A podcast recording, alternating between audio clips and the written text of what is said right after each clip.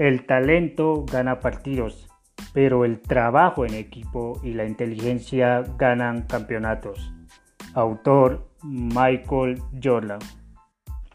Hola, muy pero muy buenos días a todo el público en general que nos está escuchando.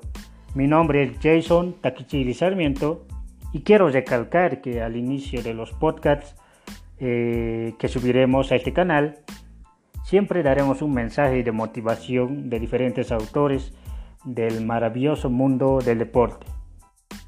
Y quiero darles la bienvenida al primer episodio de este canal donde el día de hoy hablaremos sobre un top 5 de las mejores películas de baloncesto que fueron basados en hechos, sucesos y relatos de la vida real y algunas películas que fueron hechas para entretener al público fanático o aficionado de este deporte tan maravilloso y, extraordinario que la mayoría de las personas lo practica. Eh, hablemos de baloncesto. Todos sabemos que el baloncesto y sus primeras reglas fueron creadas en el año de 1891 por el profesor de educación física James Naismith, que era de nacionalidad canadiense, y básicamente este, este deporte lo creó en la ciudad de Springfield, Massachusetts, en los Estados Unidos. Bueno, a medida que fueron pasando los años, ocurrieron hechos que marcaron la historia de este maravilloso deporte. Hoy en día estos sucesos, sus relatos o hechos fueron visualizados en películas que nos permiten poder entretenernos y motivarnos.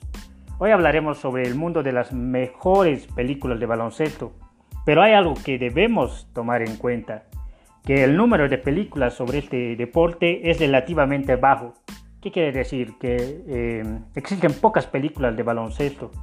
Muchas de ellas han sido eh, más cómicas que dramáticas y se han enfocado más en las habilidades atléticas sobrehumanas de los jugadores que en contar historias interesantes para el público. Sin embargo, hay muchas películas que no solo tratan de baloncesto, sino lo que lo llevan a otro nivel. Sin más que decir, eh, comencemos con este top 5 de las mejores películas de baloncesto. En el quinto lugar tenemos la película llamada Amor y Baloncesto, creada en el año 2000. Bueno, eh, esta película trata de dos adolescentes, eh, un varón y una mujer, el varón llamado Kinsey McKay y la mujer llamada Mónica Fry. Eh, los dos compartían un sueño que era convertirse en estrellas profesionales de baloncesto. Eh, los dos se convirtieron en novios de la infancia en 1981, cuando la familia de Mónica se mudó a Los Ángeles desde Atlanta. El padre de Kinsey, eh, llamado Shake, era una escolta estrella de Los Ángeles Clippers. Kinsey estaba sorprendido de que una niña pueda amar tanto el baloncesto y pueda jugarlo tan bien. Los dos de pronto eh, comparten su primer beso, el primer día de clases. En, el, en 1988, tanto Mónica como Kinsey eran los respectivos líderes de sus equipos en la secundaria. Y Kinsey eh, eh, se pronunciaba como uno de los mejores prospectos del país, o sea, uno de los mejores jugadores que tenía el país, aunque también era muy popular en, en la sociedad ante la gente. Kinsey y Mónica terminan siendo buenos amigos Kinsey, habiendo dejado la Universidad del Sur de California después de su temporada de primer año, eh, eh, después tiene cinco años como profesional de la Liga de Baloncesto. Eh, esto había cambiado por completo la vida de este personaje. bueno, también es cambiado a Los Ángeles Lakers, donde se rompe el ligamento cruzado anterior por un juego. Mónica, al ver que Kinsey se, había, tenido un accidente, va a su casa para poder verlo y se entristece al conocer que, la que Kinsey tenía una prometida llamada Kiara. Mónica también eh, cae en las peleas habituales con su madre llamada Camila. Y Kinsey, eh, a medida que fueron pasando los días, se completaba, eh, se iba sanando con la fisioterapia, mientras que su boda se acercaba. Mónica dejó el baloncesto para poder trabajar en un banco y su madre al ver lo infeliz que estaba le anima a luchar por su carrera y por el hombre que amaba. Eh, Mónica eh, le desafía a un juego de uno por uno, o sea, uno contra uno, en el cual si Kinsey perdería, cancelaría la boda con su prometida y elegiría quedarse con, Mori, con Mónica.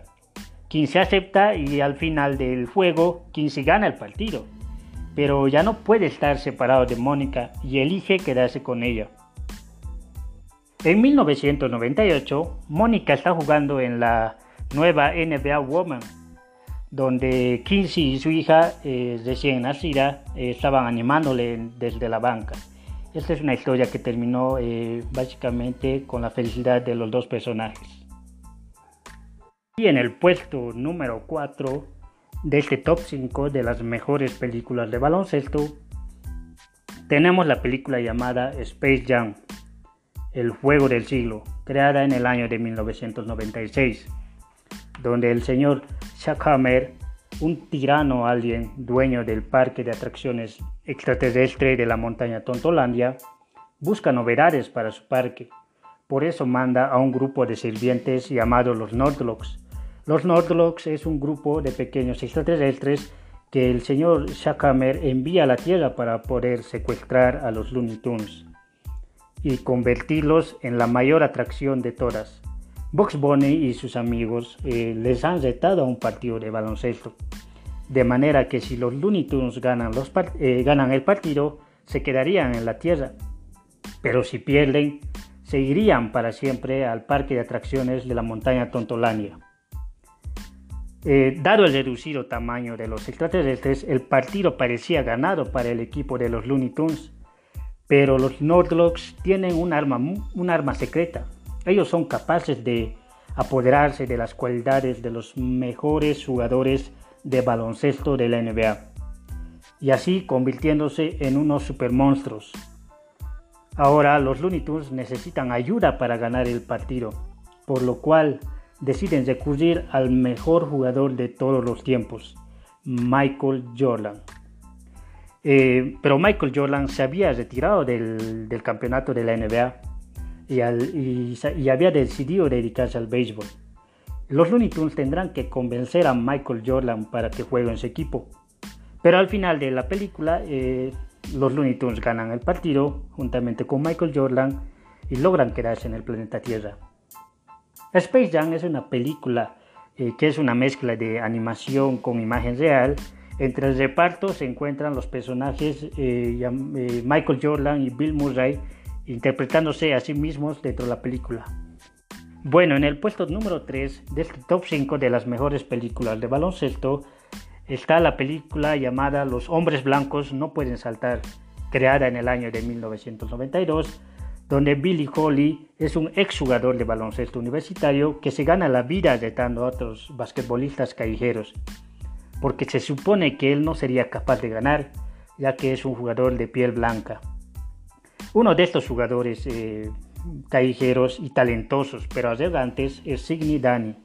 Signy Dani es una estrella de las pistas de las canchas de baloncesto en Los Ángeles, en el, cual eh, es humillado dos ocasiones por Billy delante de sus amigos perdiendo una puerta, pero también reconoce algo bueno cuando lo ve e inmediatamente comienza a pensar en una serie de maneras en la que Billy puede serle útil, útil a él. Billy, Billy, y su novia Gloria están huyendo de los mafiosos eh, debido a una deuda de fuego.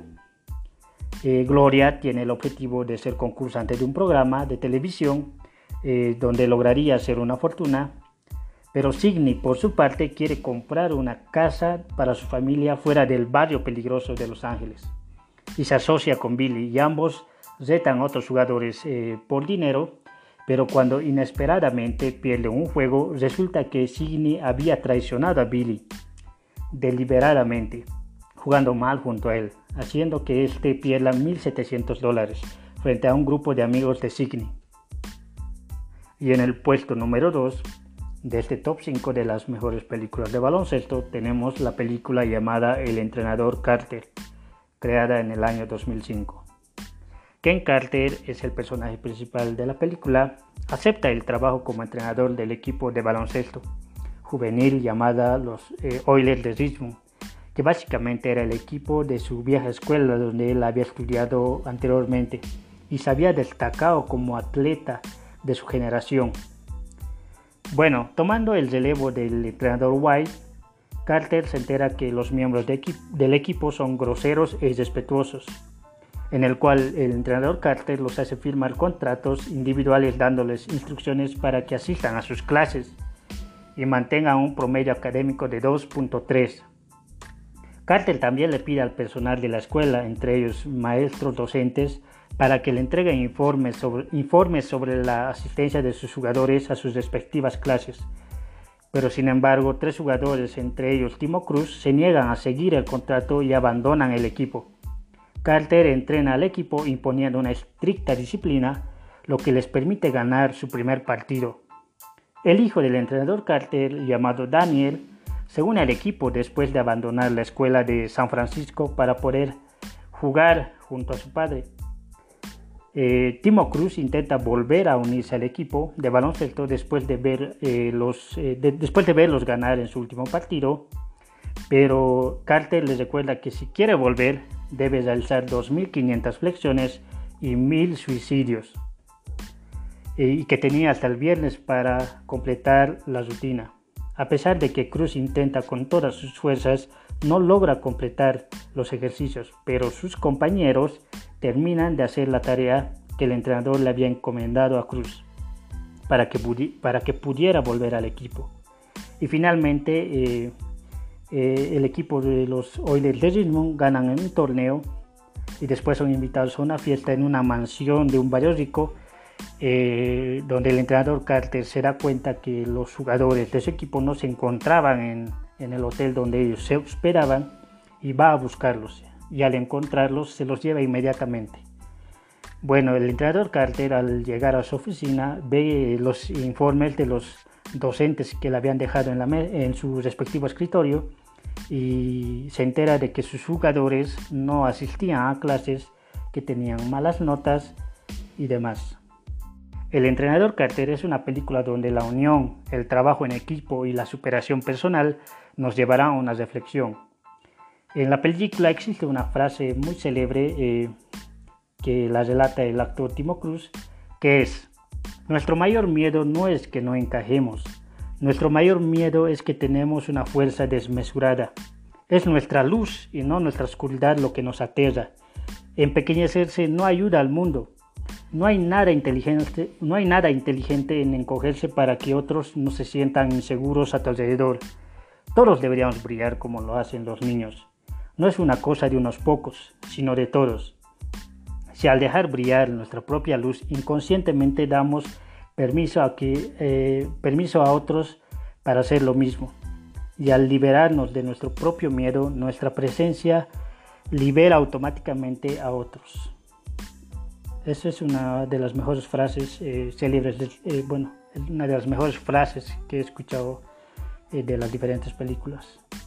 Y por último, y el más importante, en el puesto número uno de este top 5 de las mejores películas de baloncesto, tenemos la película llamada Camino a la Gloria, creada en el año 2006. Esta película es una historia basada en hechos de la vida real, donde Don, Don Haskins es un entrenador de baloncesto de un equipo del Instituto Femenino, el cual se proclamaría campeón de la liga y es fichado como entrenador del equipo de la Universidad de Texas en El Paso. Al no disponer de dinero para fichar jugadores, se plantea innovar y crear al primer equipo eh, eh, con la mayoría de jugadores afroamericanos. Esto con el propósito de formar un equipo que pudiera competir en el campeonato nacional. Eh, la Universidad de Texas, Weston, en El Paso, contaba con siete jugadores afroamericanos entre ellos David Latin, Bobby Joe Hill, Willie Sager, Willie Worley, Orten Artis, Neville Seth y Harry Flornow. Y también contaba con cinco jugadores eh, blancos, entre ellos Jerry Armstrong, Togo Reilly, Luis Buidon, Dick Myers y David Palacios. Estos eran jugadores con mucho talento, pero necesitaban pulirlo. Así que Haskins le sometió a altos entrenamientos enfocándose en la defensa y los pases del balón. Y además de enfocarse en eso, con ese entrenamiento se proponía aprobarlos, sacar a cualquiera que no trabajara tan duro como él lo exigía.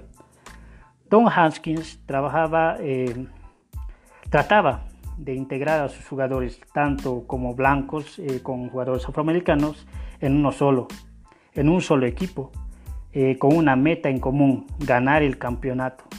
Esto traería muchos problemas que se enfrentarían los jugadores en el transcurso del campeonato. En 1966, el entrenador de Texas, Don Haskins, llevó al primer equipo de baloncesto integrado por jugadores afroamericanos al campeonato nacional de la NCA, rompiendo la discriminación racial ganando a los, además el campeonato de la NCA como campeón. Y básicamente esta es una de mis películas favoritas, por eso la puse en el, en el primer lugar de las, del top 5 de las mejores películas. Bueno, estas películas fueron redactadas con el objetivo de poder motivar y entretener a todos los espectadores. Eh, lo que nos muestra es que el trabajo en equipo tiene una recompensa, que es la victoria. A pesar de los obstáculos, las malas influencias, el alcohol, las drogas, las pandillas y la fama, nunca debemos olvidar quiénes somos y de dónde vinimos. Los valores y la humildad hacen mucho para que una persona pueda llegar muy lejos en el transcurso de su vida. Bueno, terminamos. Eso es todo mi gente apasionada de este deporte tan maravilloso. Me despido, espero que les haya gustado este podcast de las mejores películas de baloncesto y muchas gracias por haberme brindado su atención. Nos vemos hasta la próxima.